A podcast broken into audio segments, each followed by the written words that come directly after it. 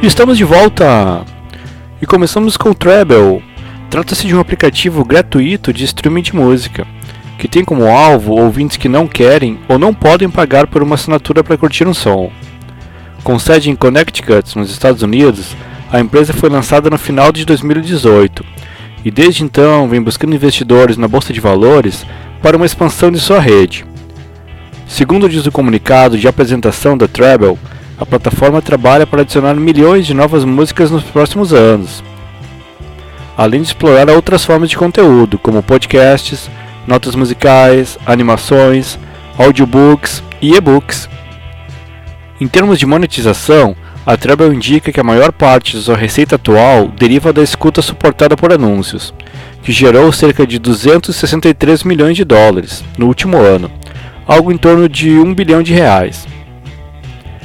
Isso faz parte de uma estratégia que procura ainda obter ganhos com compras no aplicativo e ações para monetizar o engajamento dos usuários. O aplicativo garante que tem uma vantagem importante, que nenhum outro serviço de música oferece, que é a capacidade de os ouvintes ouvirem suas músicas offline, sem conexão com a internet e sem custo. Ele ainda não está disponível por aqui, mas é só uma questão de tempo. E o Garbage lançou na última sexta-feira, dia 11, seu novo álbum de estúdio, intitulado No Gods, No Masters, sucessor de Strange Little Birds, de 2016.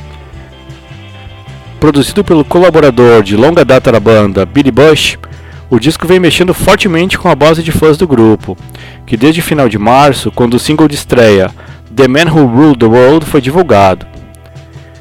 Este é nosso sétimo disco, a numerologia significa que afetou o DNA de seu conteúdo, as sete virtudes, as sete tristezas e os sete pecados mortais. Era nossa maneira de tentar entender como o mundo é louco e o caos surpreendentemente em que nos encontramos. É um disco que sentimos que tínhamos que fazer neste momento, diz o comunicado oficial da banda. A banda entrega aos fãs um trabalho equilibrado e com direito a uma faixa de encerramento memorável, que se chama The City Who Kill You. Eu achei excelente esse disco do Garbage, e Shirley Mason simplesmente fantástica, como sempre.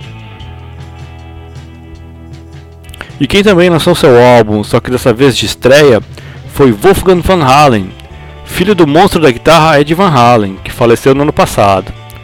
O álbum mostra a incrível musicalidade e composição de Wolfgang, enquanto ele toca todos os instrumentos e canta todas as faixas do álbum.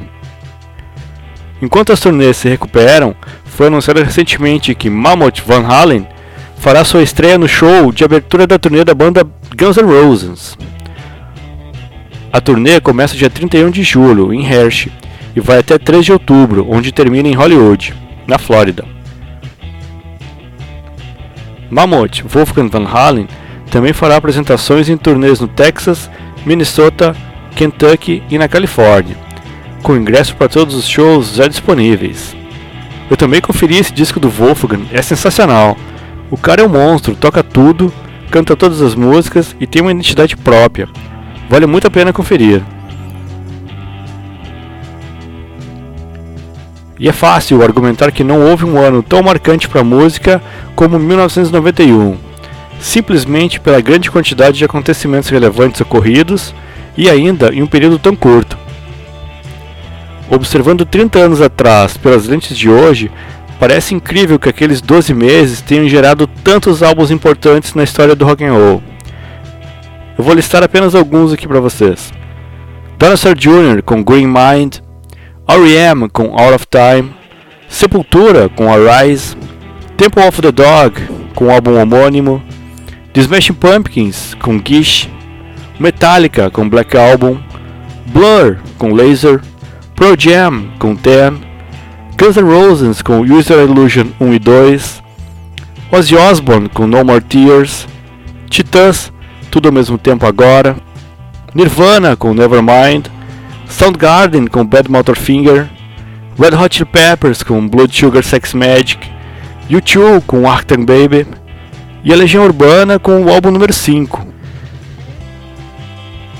Certamente não existiu outro ano como 1991, sem dúvida nenhuma. Vamos então com mais um bloquinho musical.